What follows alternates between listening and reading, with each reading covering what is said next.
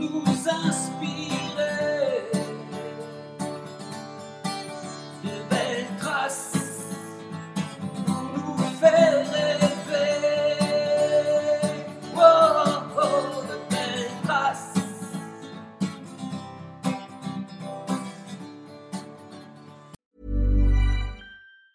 If you're struggling to lose weight, you've probably heard about weight loss medications like Wigovi or Zepbound, and you might be wondering if they're right for you. Meet PlushCare, a leading telehealth provider with doctors who are there for you day and night to partner with you in your weight loss journey. If you qualify, they can safely prescribe you medication from the comfort of your own home. To get started, visit plushcare.com slash weight loss. That's plushcare.com slash weight loss. plushcare.com slash weight loss. Quality sleep is essential. That's why the Sleep Number Smart Bed is designed for your ever evolving sleep needs. Need a bed that's firmer or softer on either side? Helps you sleep at a comfortable temperature? Sleep Number Smart Beds let you individualize your comfort so you sleep better together. JD Power ranks Sleep Number number 1 in customer satisfaction with mattresses purchased in-store. And now save 40% on the Sleep Number limited edition Smart Bed for a limited time. For JD Power 2023 award information, visit jdpower.com/awards. Only at Sleep Number stores or sleepnumber.com. Cool fact a crocodile can't stick out its tongue. Also, you can get health insurance for a month or just under a year in some states. United Healthcare short term insurance plans, underwritten by Golden Rule Insurance Company, offer flexible, budget friendly coverage for you. Learn more at uh1.com. Bonjour à toutes et à tous. Bienvenue dans le podcast Belle Trace. Je suis Flo Masnada, skieuse et passionnée de sport. Choisir, dessiner, laisser ma trace, c'est ce qui m'a guidée pendant des années et je souhaite que cela continue. Alors j'ai pensé qu'à travers ce podcast, je pourrais donner la parole aux grands champions, mes amis, que j'ai eu la chance de côtoyer pendant des années pour qu'ils nous transmettent leurs messages, leurs valeurs, leurs belles traces quoi. Ils nous ont fait vibrer et continuent à provoquer des émotions uniques chez nous. Alors, l'oreille et soyez à l'écoute de leur souffle plein d'énergie positive. Je n'ai pas eu beaucoup de kilomètres à faire aujourd'hui pour tendre le micro de Beltrace, au plus grand sprinter français de l'histoire. On se trouve à Aix-les-Bains et en fait il est venu chez moi, donc ça c'est cool. Alors Aix-les-Bains, il a effectué sa, toute sa brillante carrière, mais qui n'est pas encore terminée, donc en tout cas une grande partie, Euh, et notamment avec son entraîneur de légende, Pierre Carraz. Ensemble, ils ont vraiment écrit des pages de l'histoire de l'athlétisme français, on peut le dire. Des médailles olympiques, euh, mondiales et des titres européens. Donc euh, je suis tr- sincèrement très heureuse que ce grand timide ait accepté mon invitation. Salut Christophe Lemaître. Salut.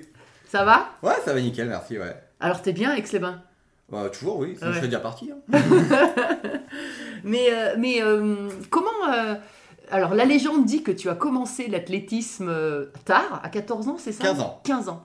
15 ans et tu as été repéré sur un- une espèce de kermesse, un test euh, qui s'est fait dans, un, dans, un- dans une fête, c'est ça? Alors, c'était, ouais, c'est. Pour euh, préciser, c'est- c'était la fête du sport à Belay.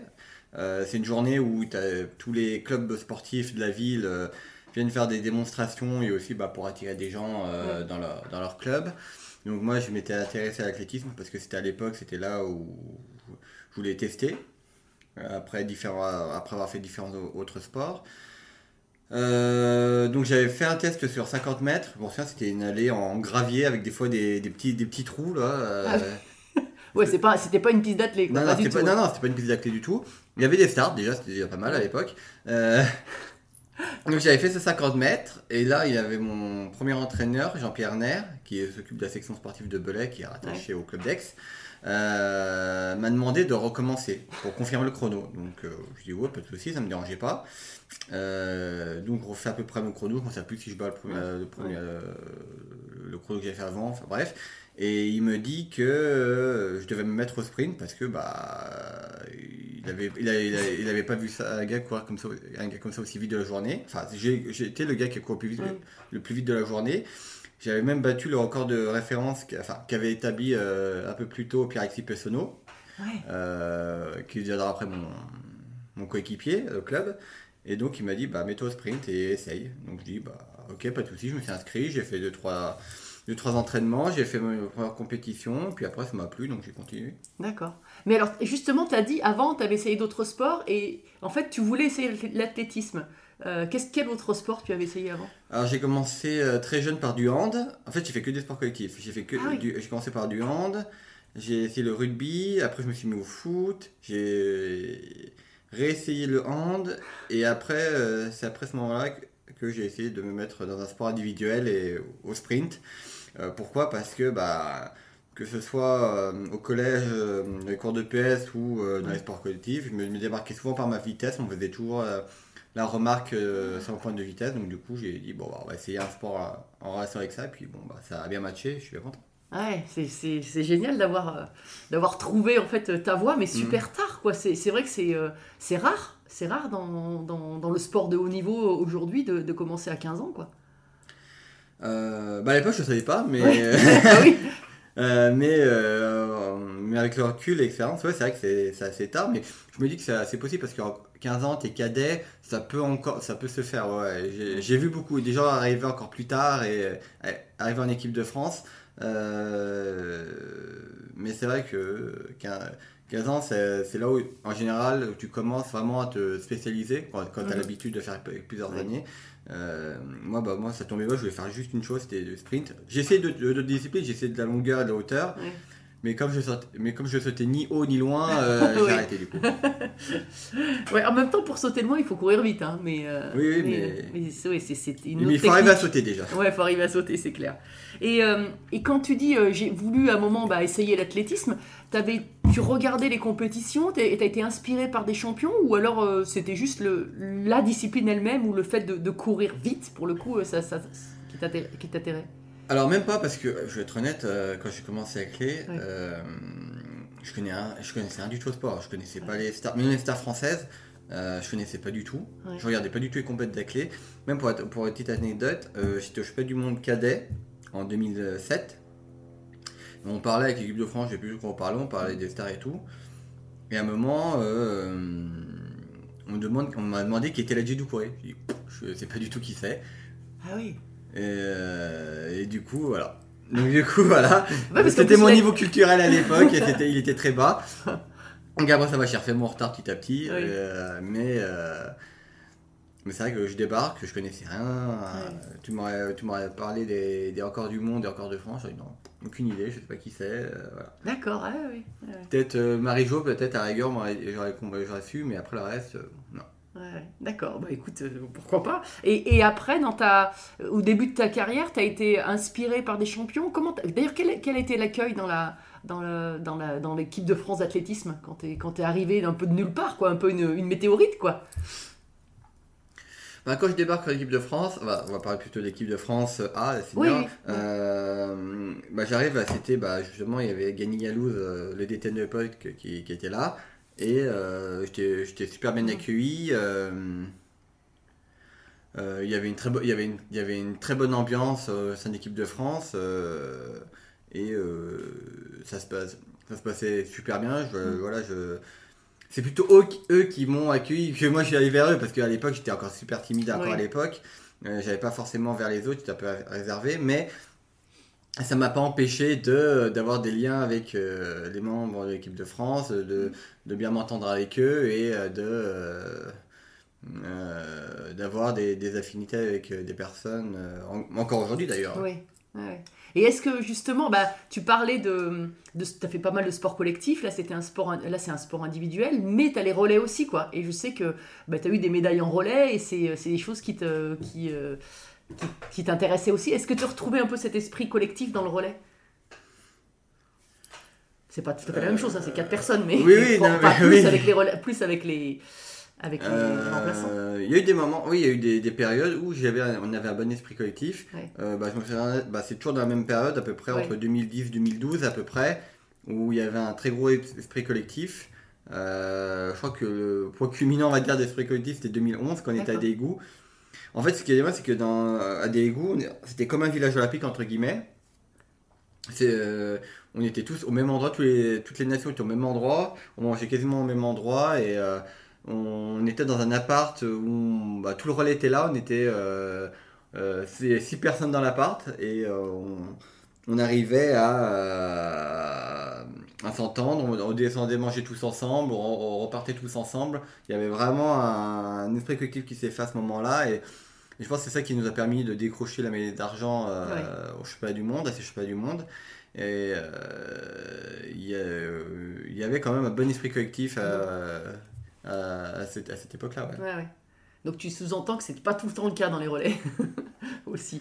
Bah, de toute façon, euh, il y a toujours un côté individuel parce que forcément, tu as envie de- d'être titulaire, tu as envie de courir. Donc, c'est sûr que des fois, dans les entraînements, on, on se tire la bourre, mais c'est quand même dans le but du relais parce que euh, ils ont- seuls les quatre meilleurs relayeurs et pas sprinters parce que, c'est, c'est- parce que le reste, c'est quand même un peu à part aussi. Il y a d'autres paramètres à prendre en compte. Euh, seuls les quatre euh, des meilleurs Mhm. relayeurs se, euh, sont, sont pris. Et bah, du coup, on- chacun se donne à fond pour, bah, pour y participer, mais ça, ça permet, mais du coup, ça permet aussi bah, de, de tirer le, le- le relais vers le haut aussi, Oui, forcément. Et donc, du coup, ça permet bah, d'a- d'avoir les résultats qu'on a eus ces- pendant, dans cette période-là. Ouais, ouais, c'est clair. Ouais, ouais. Mais, euh, et, euh, et donc, bah, tout à l'heure, euh, je parlais aussi de, de Pierre Carraz. Euh, c'est vrai que tu as une relation juste incroyable avec lui. ça fait co- combien de temps il t'en- il, il- il t'entraîne encore un peu ou il est toujours par là? Oui, il est toujours au club, oui, entraîne toujours. De toute façon, je pense qu'il entraînera jusqu'à sa mort. Donc. Je, je crois que je suis avec lui depuis 2007, je crois. 2007, j'ai commencé à travailler avec lui, je pense. Euh, parce que Jean-Pierre Nair, euh, donc mon premier coach, m'a dit bah faut que tu t'entraînes avec Sébin. Parce que à, à, à Belay, c'était de la cendrée. Mm. Donc euh, il fallait que j'aille avec Sébin bah, pour m'entraîner avec lui, avec un plus gros groupe et aussi bah, sur, une, sur une vraie piste en tartan. Et c'est vrai que bah, rien que pour l'environnement, c'était un plus euh, pour, pour m'aider à progresser. Et puis bah, Pierrot qui était. euh, euh, enfin, qui est toujours, mais qui, a- qui a- qui avait vraiment l'œil et qui était vraiment la personne qu'il me fallait pour, pour progresser, euh, faisait que j'avais, j'étais dans un environnement parfait bah, pour, euh, pour euh, faire sortir mon potentiel en compétition. exactement. Ouais, exactement. Ouais, c'est un, un, un coach qui, euh, qui, qui a senti, qui, t'a- qui a repéré tout de suite tes qualités et comment travailler avec toi finalement. Parce que on parle souvent d'un, athlète, mais c'est vrai que l'osmose avec le coach, il est, elle, est, elle est essentielle. Quoi. Oui, ah oui c'est, primordial d'avoir confiance euh, au travail euh, donné par, par le coach. Euh, c'était euh, des fois bon c'était des fois il y a des moments où c'était vraiment dur où Ah bah il est pas facile, le oui, hein. surtout, surtout que pour, pour connaître son caractère, Oui. il est un peu bourru, mais euh, et aussi assez franc des fois aussi. Oui. Mais euh, au moins ça, on, on travaillait, mais on travaillait dans avec une, une bonne qualité de travail. Et aussi à l'époque, il y avait un très gros groupe de sprint, hommes et femmes, euh, qui permettait de euh, d'avoir une, d'avoir une bonne ambiance, mais aussi Oui. d'avoir un environnement de travail euh, de qualité pour Ouais. progresser. Donc il y avait vraiment tout ce qu'il fallait pour, pour, euh, pour bien s'entraîner. Ouais. Mais c'est vrai que bah, euh, Kylia, Kylia, ma fille qui est là, qui écoute, elle, est aussi, elle était aussi au club d'Aix-les-Bains et, euh, et euh, on sent que tu as un vrai esprit club. Tu as toujours été dans les compétitions de club. Là encore, en- il n'y a pas longtemps, euh, il y avait un meeting, euh, un petit meeting à, Cham- à Chambéry Mhm. et tu étais encore là pour soutenir les athlètes du club. C'est vrai que pour, pour toi, ça c'est vraiment important. Bah, je pense que ça fait partie de la vie du club aussi. Pour moi, bah, déjà, je pense que de base, participer aux, compétitions de club comme les interclubs Mm. ou euh, la Coupe des spécialités où il y a les relais, je pense que c'est quelque chose d'important parce que euh, bah, ça permet, un, toujours de forger, on va dire, une, euh, des liens de- avec tes, tes camarades aussi, mais aussi bah, de. bah, un peu de représenter ton club aussi, voilà, de dire que bah, t'es euh, es au club, tu, peux, tu euh, bénéficies des infrastructures, euh, de, de- de l'expertise des coachs, et même, et même d'autres choses aussi. Donc ça peut être normal aussi d'un peu de représenter le club euh, et de, euh, de Ouais, mais toi, t'es toujours là. Moi, je t'ai- je t'ai vu sur toutes les petites compétitions. Euh, je me rappelle une fois, tu étais rentré d'une compétition internationale et tu étais blessé et tu étais là dans les tribunes. Je, trouve, je trouve c'était. Enfin, moi, j'ai trouvé ça super, quoi. Vraiment, je trouvais que le- l'esprit, il est, il est incroyable. Mais oui, mais parce que c'est normal. Je trouve que, bah, quoi, après, c'est, après, c'est un peu dans la continuité. Quand, quand tu forges Mm. des liens avec tes, tes camarades, bah, tu as envie d'aller, euh, quand tu peux, d'aller les voir, euh, Mm. euh, faire, faire des perfs, les encourager, que ce soit quand c'est sur Aix, Chambéry, Annecy. Quand c'est dans la région, ouais, bah, Mm. tu, ouais, pour moi, ça me dérange pas de faire le déplacement pour les encourager et, et de, de les soutenir parce que ça fait partie aussi un peu de l'esprit club aussi. Hein, Et c'est aussi comme ça que vous soutenez à l'entraînement. Alors justement, si on parle d'entraînement, euh, est-ce qu'elle est vraie cette anecdote que euh, tu, euh, tu te cachais des fois pour rater quelques séries d'entraînement derrière le tapis de saut à la perche ou, euh, ou t'essayais un peu de, voilà, de, de, de faire quelques, quelques séries en moins ou pas? Quelques fois quand tu étais jeune en tout cas au début. Pff, je l'ai pas fait souvent. Ah ouais. tu l'as fait quand même alors. j'ai dû la faire une fois ou deux. Mais Ah, bon. euh, après, euh, je pense que ça, cette elle n'a plus marché. Donc, Ah euh, bon. Une fois que tu l'as fait une fois deux, après ça, tu peux plus faire trois fois. donc, mais il y en avait certains, ouais, mais il y en avait d'autres aussi du club qui faisaient ça, ouais. Oui. Qui faisaient en fait pendant les sprints- séances de sprint long, euh, qui se, entre guillemets, se cachaient entre guillemets euh, à l'avant-dernière course. Ils arrivaient frais comme des gardons pour la, pour la première et pour la dernière et ils, se démontaient, ils se démontaient la gueule pour faire genre et ils se sont donnés pour la fin quoi. Mais nous on savait, on savait. Et du coup, bah, c'est- ça, on est, on est- des fois, ça nous foutait un peu la rage. Donc, nous aussi, on se démontait pour, euh, pour pas qu'ils visent le premier. Quoi. C'était qu'on voulait pas. euh, qu'un gars qui, qui s'est planqué pendant une course euh, vienne et, et euh, entre guillemets, gagne. Parce que c'était pas vraiment une course, une compétition, mais arrête, finisse euh, la, la dernière course premier. Quoi. Excellent. Alors, on, on va parler aussi un peu échauffement et préparation. Alors, euh, moi, j'ai eu la chance de d'aller au, au jeu de Rio, euh, de voir quand tu as gagné cette super médaille de, de bronze sur le 200. Et j'étais surtout aussi au stade, au stade d'échauffement. Alors, je me suis fait une petite souris euh, pour, euh, pour regarder euh, Faut l'échauffement. savoir ce que j'ai pas vu. Donc, Mais oui, non, ouais, non, bah oui, non, mais je je, je sais tellement que c'est important ces moments-là que je n'allais pas du tout déranger, donc je regardais. Et c'est drôle parce que j'étais fixée, bon, bien évidemment sur toi, sur ton échauffement, euh, sur euh, celui de, du Canadien euh, de, de Gra- Grasse. de Grasse, Mm. et puis sur Bolt, hein, qui faisait l'animation, qui faisait le show. Et alors, il y avait trois, en fonction des personnalités, je pense que c'était trois types d'échauffements différents. Alors Bolt, euh, c'était incroyable parce qu'il il avait déjà une cour de gens qui le regardaient s'échauffer. Enfin, Ils Mhm. étaient tous assis devant, euh, c'était incroyable. Euh, de grâce, il était entre. Et toi, tu étais beaucoup plus discret, tu étais beaucoup plus dans déjà, déjà dans ta bulle en fait, hein, quand même assez longtemps avant. En fait, dès que je commence à, à lancer mon échauffement, j'essaye d'être le moins distrait possible et de d'enchaîner, bah, on va dire, mon, mon échauffement de manière fluide et euh, sans, sans interruption ou, et- ou Mm. sans euh, perturbation. Ouais. Pour moi, c'est important, voilà, de, après, euh, une fois que tu commences ton échauffement, même déjà un peu avant, on pourrait dire que je suis dans ma bulle parce que Ouais.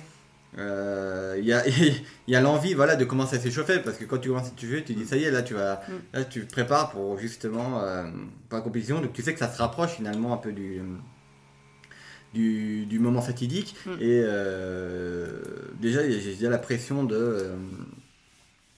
Entre guillemets liée à, à l'atmosphère, l'enjeu qui commence déjà à monter. Ouais. Puis ça, quand tu commences l'échauffement, bah, tu dis que c'est important parce que c'est ça qui va te permettre de, de, de te mettre dans les meilleures conditions pour, pour performer. Et, et du coup, bah, tu, moi j'essaie vraiment d'être dans ma bulle, de, de, de jamais. euh, T'avais- voilà, T'as une pression particulière? Est-ce que, est-ce que tu, ce moment-là, tu le vis bien?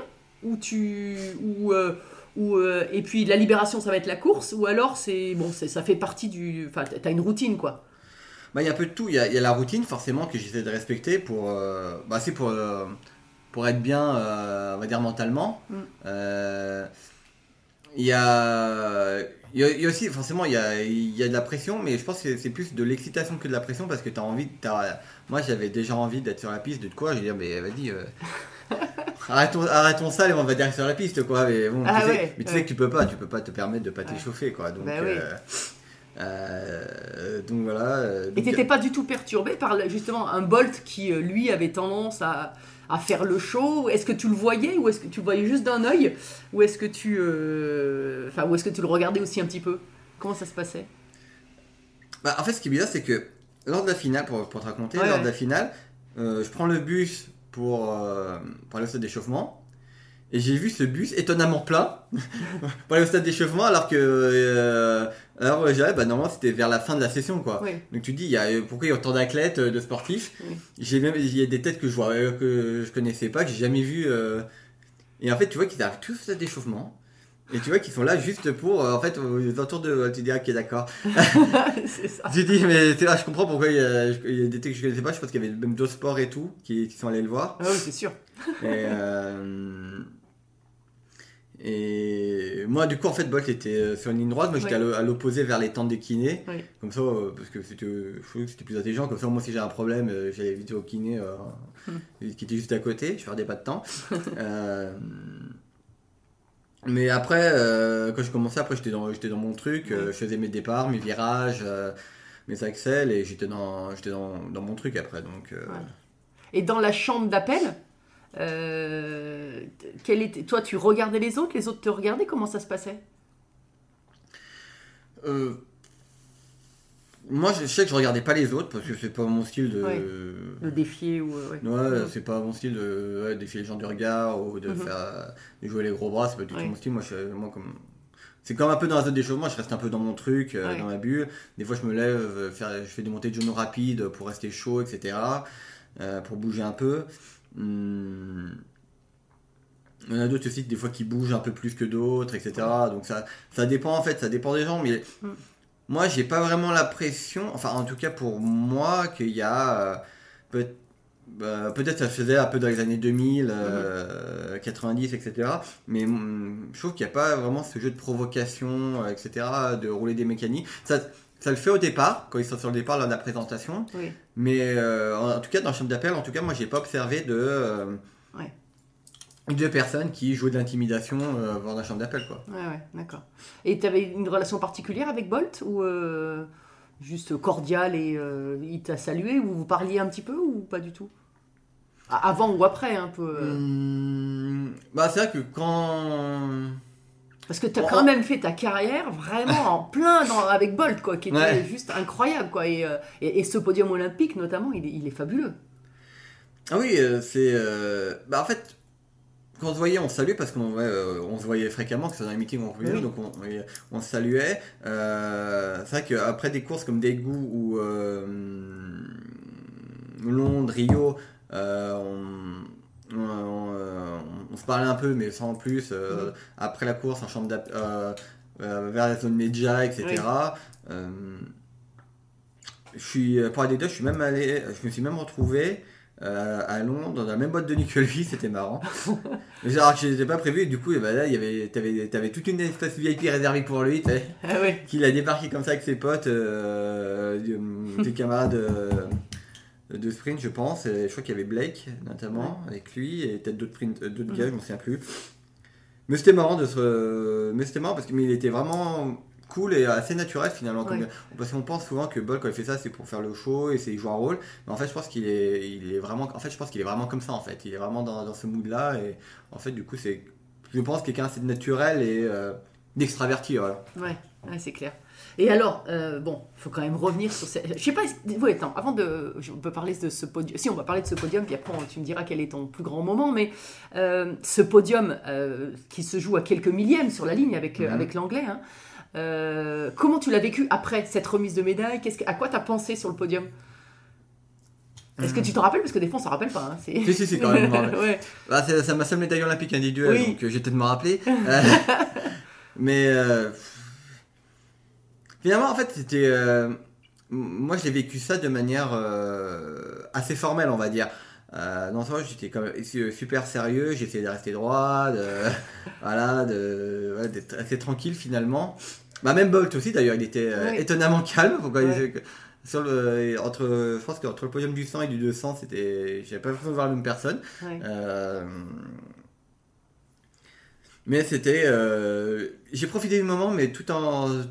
Ouais, tout en restant formel, mais avec la, la joie d'avoir cette médaille de bronze autour du cou. Mm. Parce que. Parce que, pour rappel, ça s'est joué au millième Oui. avec l'anglais. Mm.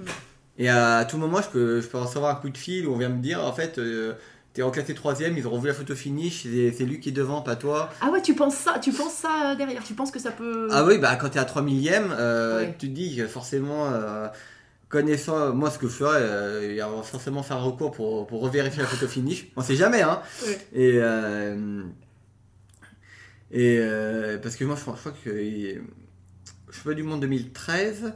Je, je passe au millième en finale euh, et apparemment j'ai entendu que la délégation chinoise avait porté réclamation pour revérifier. Donc par expérience, je dis est-ce que ça va, ça va Oui. peut-être faire pareil? Donc dans- c'est pour ça que j'ai- du mal à célébrer cette médaille euh, pour le coup. Ouais. Euh, même si j'ai fait le tour d'honneur et tout, mais mais il y avait un fond de moi qui était dans la, sur la réserve disant Ouais. est-ce que y Est-ce que c'est sûr? est-ce que c'est sûr?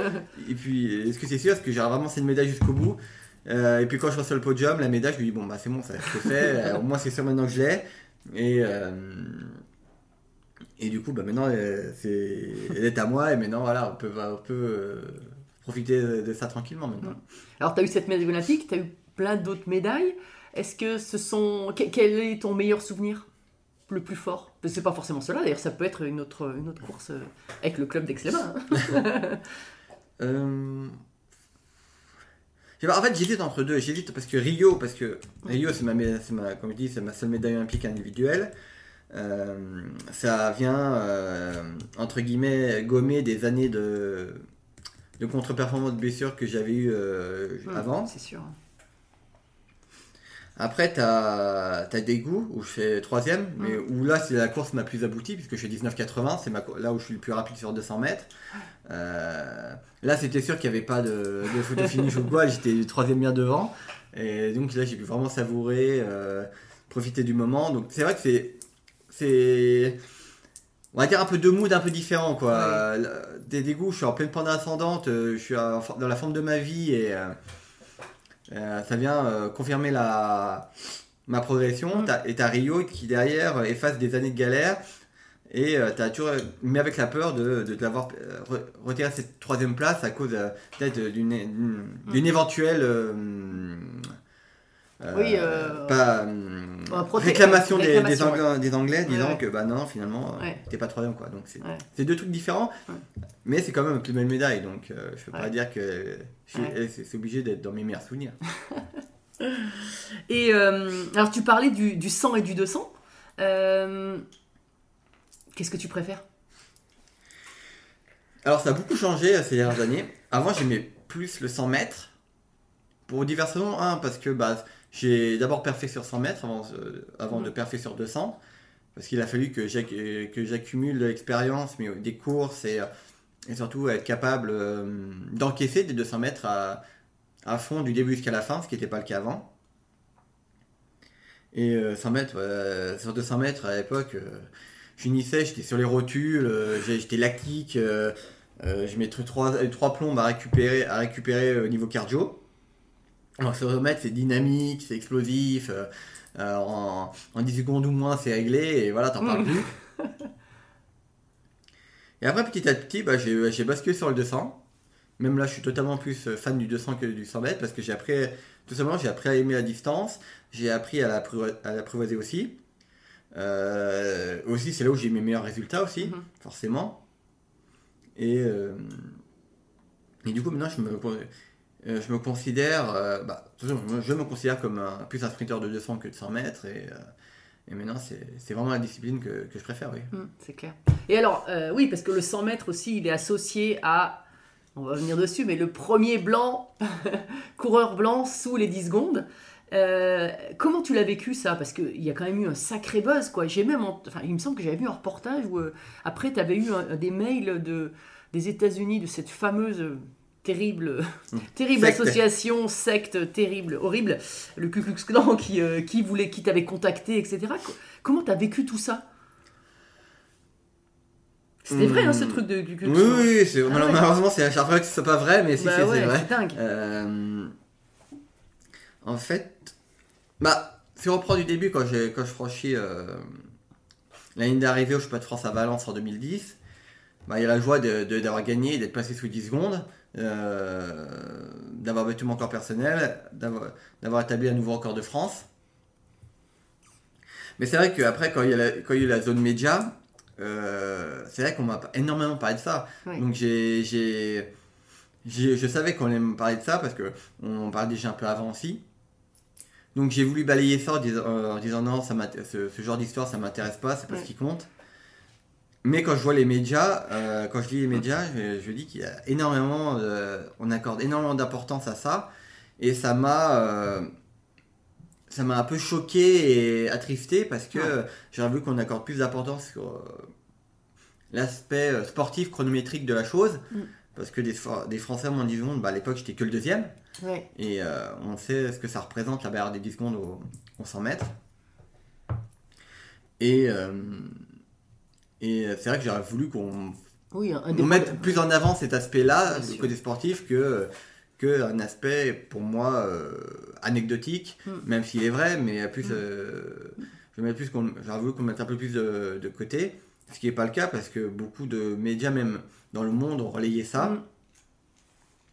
Et Il y a euh, même eu c'est des vrai. que- il y a même eu un livre, une étude. Enfin, oui, oui, non, mais il y, a beaucoup, il y a eu beaucoup de choses. Oui, oui, Ouais. il y a eu beaucoup de choses. hein, euh, euh, Donc c'est vrai que bah, malgré moi, ça me colle un peu à la peau malheureusement, et même pour, euh, même pour avoir beaucoup dit euh, dans divers médias que je m'en moquais un peu, euh, que si j'étais arrivé là, c'était juste par, par travail, euh, talent et, et, et d'envie, voilà, tout Oui. simplement. Et, mais bon, c'est resté comme ça et bon bah du coup je vis un peu avec quoi. Ouais. On en reparle encore, on en reparle encore euh, maintenant et je pense qu'on en reparlera encore euh, plus tard. hein. C'est clair.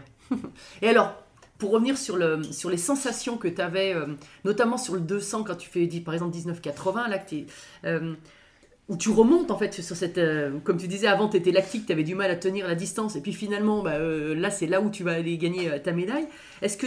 tout- Alors, il y a le fait de rattraper l'athlète euh, devant toi, euh, enfin, les athlètes devant toi, mais est-ce que, euh, au niveau de la piste, au niveau du, de l'appui sur, la, sur le tartan, les, les- enfin, sur, avec les pointes, avec tes chaussures, etc. Est-ce que ça, tu avais une sensation particulière euh, là-dessus, euh, à ce moment-là Ou euh, est-ce que tu sentais quand tu étais bien, en fait, quand tu courais vite? Oui, oui. Oui. Mais ça, ça se sent vraiment. Oui. Par exemple, pour te pour donner un exemple, euh, j'étais mieux dans ma demi-finale de Rio qu'en finale. Euh, Mhm. J'avais vraiment, à- dans cette demi-finale du 200, j'étais vraiment sur des sensations que j'avais plus ressenties depuis un petit moment déjà, Mhm. où je sentais que euh, ça se faisait tout seul. Euh, J'avais cette sensation où j'étais en mode auto, Mhm. et que mon corps euh, fonctionnait tout seul, il savait comment aller vite, il savait euh, comment aller vite, et ça se faisait tout seul. J'avais vraiment cette, euh, cette sensation où, euh, où euh, tout, et tout était en place pour que ça, ça court vite. Et je le sentais, j'avais l'impression de voler sur la piste, Ouais. de, de, de- d'être super, d'être haut, d'être aérien. Et surtout à la fin du 200 mètres, comparé à beaucoup de 200 avant, j'étais pas fatigué quoi. Ouais. Je me sentais bien. J'avais dit euh, à mon coach, euh, mais je suis, je suis pas fatigué là. Je pourrais recourir à 200 mètres dans une heure, il y aura aucun souci quoi. Ouais. J'étais vraiment bien. J'étais bien. Euh, je- alors qu'à Rio, bah, c'était un peu plus, euh,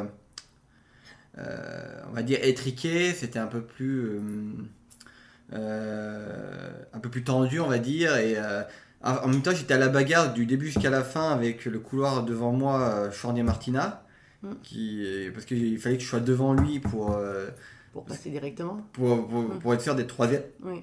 Parce que l'anglais qui était au couloir 2 ou 3, je voyais pas de la course. Parce qu'il était trop loin, il était trop décalé. Euh, je- donc je voyais Bolt, De Grasse et euh, Martina le néerlandais à côté de moi. Il me dit il faut vraiment absolument que je passe devant si je veux être troisième. Euh, donc c'était pour ça que j'étais un peu plus tendu que d'habitude, ça se peut. Mhm. Et, et euh, c'est pour ça que j'ai couru un peu moins vite. Mais de toute façon, tout le monde a couru un peu moins vite dans cette finale. hein. On le sait, hein, les... C'était, c'était une finale, je pense que c'était une finale où, où il y avait beaucoup de tension parce que chacun, euh, peut-être un peu pour la médaille d'or, un peu compliqué, mais Oui. sinon pour la, pour la médaille, euh, tout le monde avait à peu près sa chance finalement. Et euh, il, fallait, il fallait se démarquer. Hein. Ouais, c'est clair. c'est, ouais, c'est, ça, fait, ça fait des frissons à chaque fois quand on parle. on, revit, euh, on revit cette course. Et alors, tu as une autre passion, je crois bien. Alors moi, j'y connais strictement rien. C'est les jeux vidéo, c'est ça? C'est ça, ouais. Bon, alors qu'est-ce que ça t'apporte les jeux vidéo? Parce que franchement, moi, j'en fais pas, je connais pas. Qu'est-ce que, qu'est-ce que, ouais, qu'est-ce que tu, tu ressens dans ce moment-là? Qu'est-ce, ouais, qu'est-ce que ça t'apporte Est-ce que ça t'apporte quelque chose déjà? Bah, en fait, parce que pour revenir à la base, euh, pour revenir, euh, en fait, je, je me suis mis aux jeux vidéo très tôt parce que mon père jouait souvent, mais sur ordinateur. Mhm. Et donc, il m'a un peu mis. euh, il m'a un peu mis là-dedans, donc du coup, je, je suis resté. Mais après, bah, pour un côté un peu plus triste, euh, c'était parce que c'était un moyen de, m'isoler du reste. Mhm. parce que c'était dans une époque où euh, j'étais bah, victime d'harcèlement scolaire. Mhm. Donc je voulais pas sortir de chez moi, je voulais, je voulais voir personne. euh, Et donc du coup, bah, en fait, les jeux vidéo, c'était pour moi un peu de m'évader, mais tout en, tout en restant chez moi, en évitant le monde extérieur. Donc du coup, je me suis vraiment, euh, on va dire, mis dans... C'était un moyen pour moi de, de, de passer le temps le plus vite possible et de passer à autre chose et, et de, surtout d'éviter de sortir, de sortir dehors. Quoi. Euh, mais du coup, maintenant, j'en j'en ai transformé ça un peu plus, un, un truc un peu plus positif quand même. Oui. quand même, parce que bon, euh, j'avais pas resté dans, Oui. dans, dans ce mood-là non plus. Mm. Mais euh, du coup, le, le- bon là, je, je joue beaucoup moins parce que maintenant, là, j'ai une vie de famille maintenant. Eh C'est oui, compliqué. c'est ça, maintenant, c'est un peu compliqué maintenant. Euh, Mais maintenant, je dirais que c'est, c'est maintenant, ça- pour moi, c'est un bon moyen de, de, quand, en fait, quand j'ai du temps pour moi, de passer du temps tranquillement. Euh, euh, surtout que j'en ai plus beaucoup, donc j'en profite. Mais euh, voilà, c'est maintenant, c'est, je dirais pas que c'est une passion, c'est vraiment plus, ça, ça, c'est vraiment un passe, un, un passe-temps et même si, euh, même si euh, il y a pas longtemps, j'ai, je me suis acheté mon propre PC pour, euh, pour pouvoir Ah. geeker maintenant dessus. mais euh, parce que aussi, c'était, c'était un peu une envie aussi. Euh, mais euh, mais ouais, mais c'est, c'est, moi, c'est vrai que c'est, c'est plus un passe-temps ça maintenant que que que qu'à l'origine vraiment un exutoire pour euh, pour, pour m'évader euh, du, du monde réel, on va dire. Ouais, d'accord. Mais ça, ça te, par exemple, pendant tes entraînements, enfin quand tu, si tu joues aux jeux euh, vidéo, euh, ça, part, ça prenait du temps sur le sommeil, etc. Est-ce que, t'as- est-ce que du coup tu t'es limité par rapport à un peu à ça ou, euh, ou t'arrivais à gérer pa- parfaitement euh, Non, je pense que j'arrive à gérer parce que euh, à l'époque, à cette, époque-là, j'avais encore des cours, donc forcément, il fallait se lever, donc euh, il, fallait, il fallait limiter. Euh, et, euh, et maintenant, voilà, maintenant, je, je, je pense que là, j'ai énormément réduit, on va dire, ma, ma consommation d'écran euh, euh, maintenant, euh, parce que voilà, parce que maintenant j'ai découvert d'autres choses, maintenant d'autres passions, d'autres d'autres envies, euh, d'autres activités. et vraiment, on va dire que le jeu vidéo, c'est vraiment quand je sais que j'aurai rien à faire d'autre et que euh, je- c'est c'est vraiment que du temps dédié à moi-même, quoi. c'est Ouais, tout. Euh, quand j'ai pas d'autres choses à faire, avec les- être avec les amis, faire, faire des cours de sax, m'occuper de ma famille, etc. Donc, des courses de des, des cours de sax, de, de saxo. Ah bon, c'est ça, tu, tu fais ça Ouais, c'est ça, ouais. Parce que j'allais te demander, est-ce que tu as une passion cachée qu'on connaît pas? Donc tu fais du saxo. Je dirais pas que c'est une passion parce que euh, disons que j'avais toujours cette envie de, de faire d'un instrument j'ai hésité entre Ah. plein de trucs, le, le piano, guitare ou le saxo. Et je me suis dit tiens le saxo c'est un peu plus atypique donc euh, je vais m'y mettre. Et c'est vrai que j'ai- j'aime beaucoup euh, mais euh, c'est vrai que là aussi des fois c'est un peu un peu plus compliqué parce que euh, ça dépend des périodes forcément. Euh, en période de compétition, de stage, bah je peux pas m'en- je peux pas m'entraîner. Euh, tu pourrais l'emmener avec toi le. Oh, le, ah, le j'ai trop ah, gros. j'ai pris un gros sac, j'ai pris un, j'ai pas pris, j'ai pris un sac ténor, c'est un gros truc comme ça là euh, pour transporter. euh. Déjà que je l'emmène euh, au conservateur d'Aix, c'est pas évident de transporter D'accord, ah oui. pour faire les, pour, pour le cours, donc non, encore si, encore je peux l'emmener à, à Metz parce que bon, je le mets dans la voiture, ça Oui. c'est plus pratique. Euh, mais en compétition, en stage, euh, Ouais. déjà t'as t'as une grosse valise euh, avec un sac à dos, en plus tu dois bah, balader ton sac, en plus t'auras peur qu'il soit abîmé dans l'avion, euh, voilà quoi, donc euh, pas spécialement envie. Ouais. Alors quand on parle musique, là, parce que là du coup c'est la, la musique que tu as découvert, pendant, justement pendant ta carrière et encore maintenant, tu as, des musiques que tu, que tu écoutes pour euh, faire monter la pression ou pas du tout? Ou est-ce que t'es- Parce que bon maintenant on voit beaucoup d'athlètes avec des, des écouteurs et autres, mais Bah, euh, tu as une musique fétiche ou pas? Pas spécialement, ça, dépend du, ça dépend euh, du moment. J'ai toujours beaucoup de chan- j'ai beaucoup changé de, de style de musique euh, au fil, Ouais. euh, au fil, euh, au, au- au fil des ans. euh, J'avais une période rap, après une période électro, une période rock. En fait, j'ai- beaucoup, euh, beaucoup de périodes avec des styles différents. Et euh, c'est vrai que quand j'étais dans le bus qui m'amenait au stade d'échauffement, j'écoutais de la musique. mais une fois que je commençais l'échauffement, c'était terminé, je posais tout et c'était que, que moi et pas de musique ou autre chose. D'accord. Ouais, écoute. Alors, on va parler de l'actu un petit peu. Euh, là, du coup, tu es en, maintenant, tu es en préparation pour Paris 2024. C'est ça, ouais. Mission, c'est mission objectif Paris 2024. Exactement, ouais. Ouais.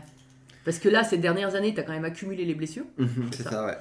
Et on en parlait juste avant que tu rentres, t'es en- tu, vas chercher d'autres pistes pour euh, bah, essayer de comprendre les blessures et euh, fixer ton entraînement, c'est ça? Ouais, c'est ça. Bah là, on est sur un tout nouveau projet que le, que le club a mis en place pour moi. Parce qu'il y a énormément de changements. Bah, comme on a su, je suis, je suis séparé d'un de, mes coachs, Thierry Trimondo.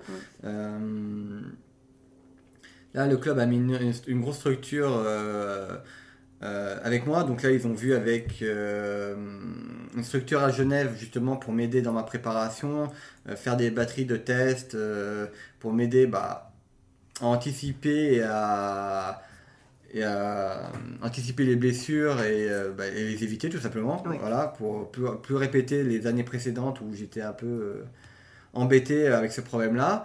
Mais aussi pour orienter ma préparation de manière optimale, euh, voir ce qui me manque, euh, mes points forts, mes points faibles, et euh, optimiser euh, mon entraînement euh, pour être euh, bah, le plus performant possible. Chose qu'on n'a jamais, jamais fait avant, où on avait vraiment mis le côté, on va dire, euh, scientifique de côté, mais Oui. et euh, où on faisait vraiment plus à l'instinct, à l'œil, à l'expérience. Mais je pense que d'avoir un, un outil externe comme ça, pour, euh, ça peut être qu'un plus. Et je suis content que, que le club d'Exébin a pu mettre ça en place. Et ça m'a permis bah, justement de, de repartir sur un truc de nouveau. Parce que je pense que j'avais besoin de repartir de quelque chose, sur quelque chose de nouveau.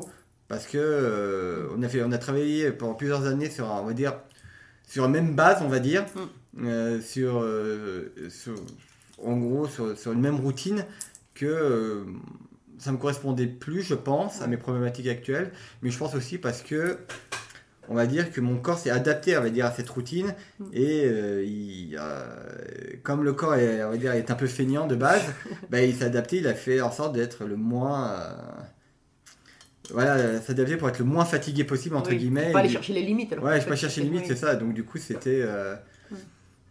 Parce, qu'une fois, j'avais vu, quand tu parles de, de- de recherche, etc., il me semble qu'une fois, j'avais vu des vidéos, mais c'est peut-être avec ton sponsor ASICS, hein, je pense que tu avais fait ça au, au Japon, il me semble, où tu sais, tu avais des points, des, enfin, des points des lumineux, capteurs, des, ouais. des capteurs vidéo pour analyser tes cours. Alors je me dis, est-ce que c'était une recherche spécifique ou est-ce que c'était plus de la com, enfin, que tu allais faire, parce que tu as fait des, pas mal de, de vidéos Non, il y avait vraiment une vraie recherche là-dessus, euh, par rapport justement, euh, déjà pour les pointes, Oui. euh, pour, euh, pour optimiser bah, la performance aussi.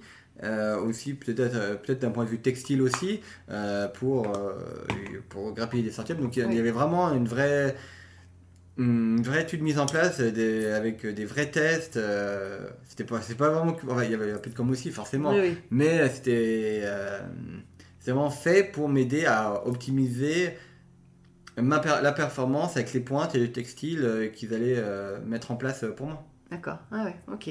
Et euh, bon, on va revenir sur Paris 2024 quand même. Euh, comment tu vas aborder ces jeux? Parce que tu as, enfin, t'as fait Londres et Rio. c'est ça ouais.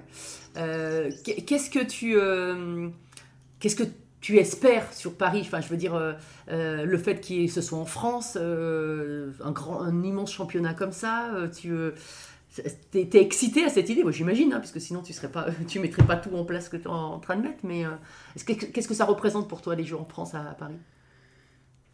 Je pense que c'est euh, au-delà de, que ce soit des Jeux Olympiques, euh, parce que bon, c'est quand même l'objectif du toujours de, d'une nouvelle Olympiade de se qualifier aux Jeux suivants. Mais je pense que c'est pour chaque athlète sportif une étape, une étape incontournable. Même c'est c'est euh, l'étape finale peut-être d'une carrière pour certains, de dire Mm. que euh, il y a les Jeux de Paris en France, et tu vas tu vas vivre des, des Jeux à domicile avec, euh, on espère, un stade plein, le, le public qui te, qui te pousse, qui te galvanise. Et, et moi, je veux pas, je, je, je veux pas louper ça. Euh, je veux pas louper euh, des, des Jeux Olympiques à, à la maison. Et moi, honnêtement, ça me ferait, ça me ferait vraiment mal de louper, ce, en tant qu'athlète, de louper ça et de pas vivre, euh, de pas vivre ça. ça, ça- me, ça mentalement, c'est vrai que ça serait, ça serait très dur. Ouais. Toi, ça peut être vraiment le, point d'orgue de ta, enfin, le feu d'artifice de ta carrière, quoi. Terminer euh, sur les Jeux à Paris, euh, ça serait. Euh, après, est-ce que j'ai terminé à Paris? Ça dépendra. Ah euh, j'y pense un peu alors.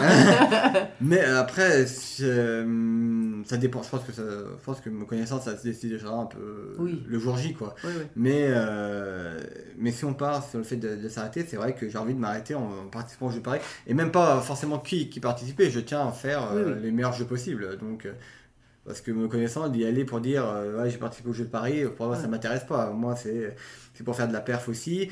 Et, et encore plus faire de la perf euh, devant le public français. Ouais, c'est clair. Bon, bah écoute, c'est ce que, c'est ce que je te souhaite vraiment.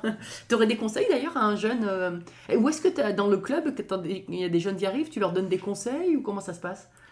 Après, le, le conseil, ils l'ont en te voyant à l'entraînement, puisque en fait, il n'y a rien de mieux que de, de regarder l'athlète s'entraîner, le champion. Oui, bah après, par, par exemple, pour donner, là, il y avait un, un jeune coureur de 400 euh, avec qui je m'entends très bien.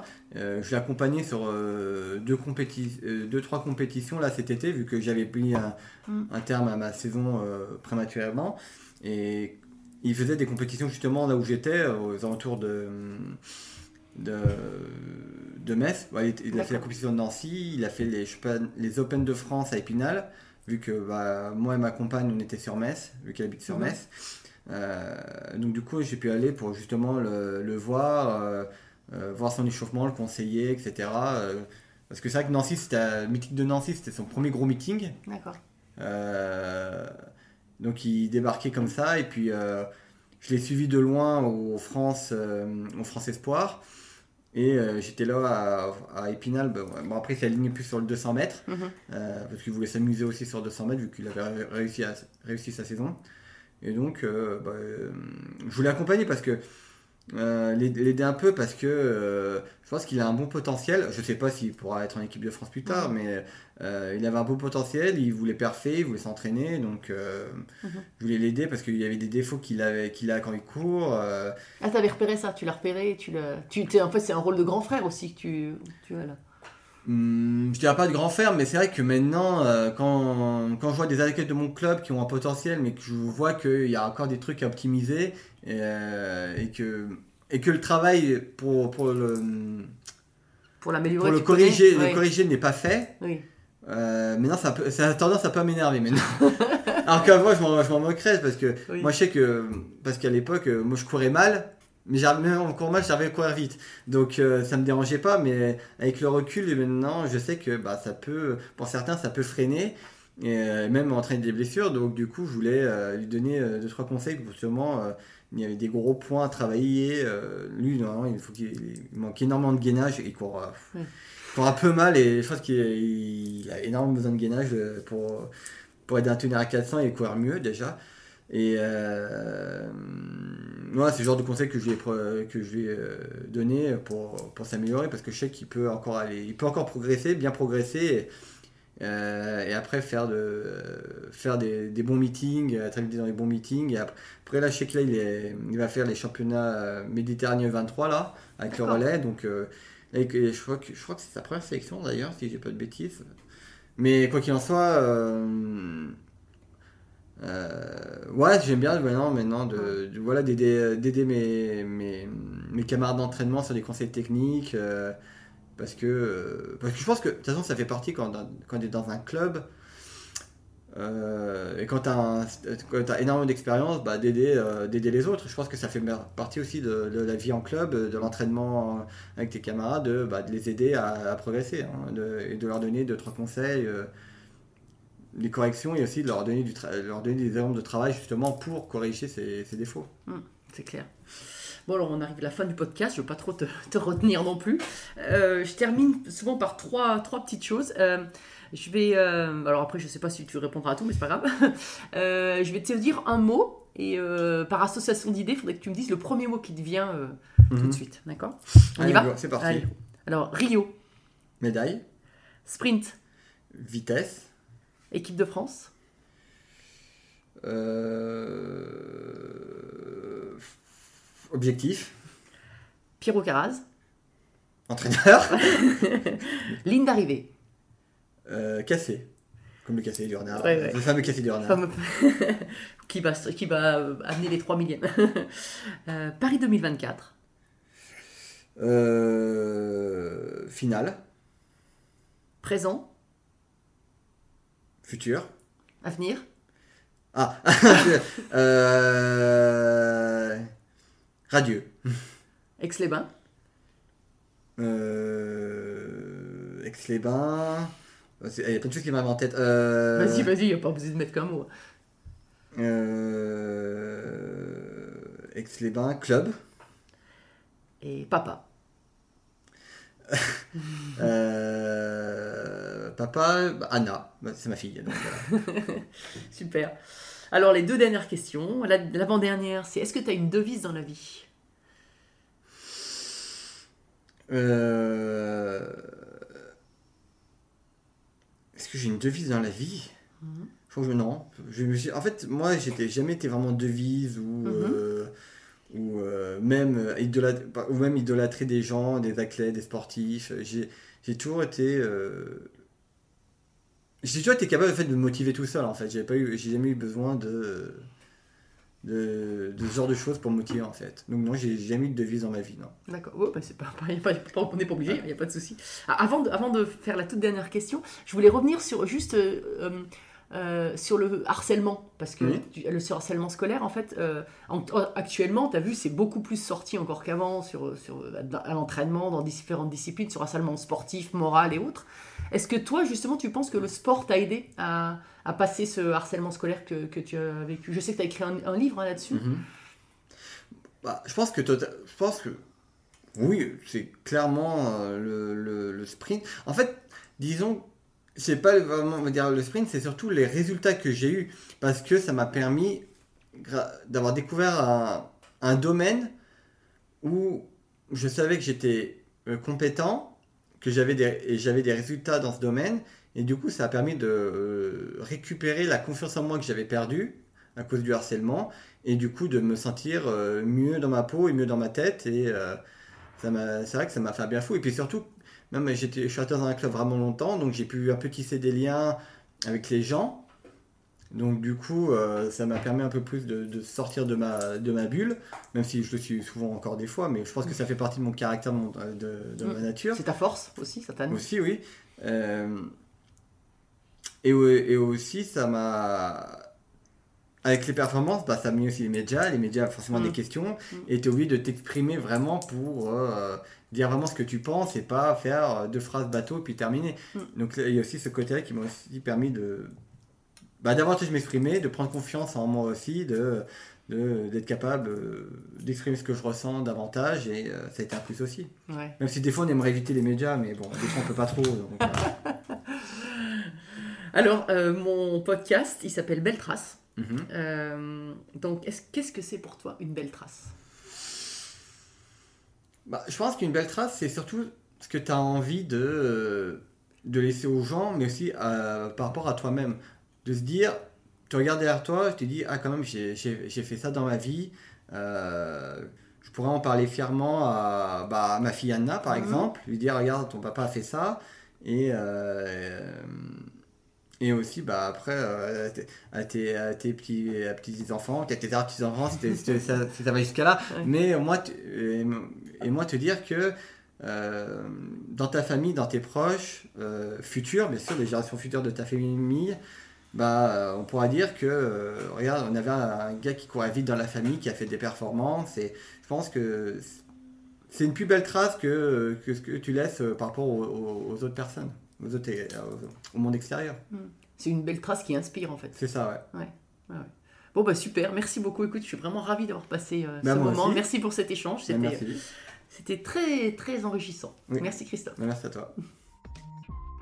Merci à tous, chers auditeurs passionnés. Vous savez qu'en ski, on récompense les jeunes skieurs avec des étoiles. Alors, si ce podcast vous a plu et que vous voulez continuer à suivre les belles traces et à le faire découvrir aux amis, mettez non pas 3, mais 5 étoiles. Et pensez à écrire un petit commentaire pour m'aider à progresser et à dévaler les pistes encore plus vite. Allez, tchuss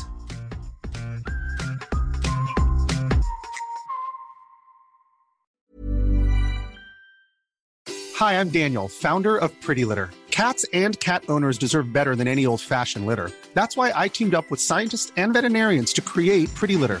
Its innovative crystal formula has superior odor control and weighs up to 80% less than clay litter. Pretty Litter even monitors health by changing colors to help detect early signs of potential illness. It's the world's smartest kitty litter. Go to prettylitter.com and use code ACAST for 20% off your first order and a free cat toy. Terms and conditions apply. See site for details. Hey, it's Paige DeSorbo from Giggly Squad. High quality fashion without the price tag. Say hello to Quince. I'm snagging high-end essentials like cozy cashmere sweaters, sleek leather jackets, fine jewelry, and so much more. With Quince being 50 to 80% less than similar brands. And they partner with factories that prioritize safe, ethical, and responsible manufacturing. I love that. Luxury quality within reach. Go to quince.com slash style to get free shipping and 365 day returns on your next order. Quince.com slash style. Flexibility is great. That's why there's yoga. Flexibility for your insurance coverage is great too. That's why there's United Healthcare Insurance Plans. Underwritten by Golden Rule Insurance Company, United Healthcare Insurance Plans offer flexible, budget friendly coverage for medical, vision, dental, and more. One of these plans may be right for you if you're, say, between jobs, coming off your parents' plan, turning a side hustle into a full hustle, or even missed open enrollment.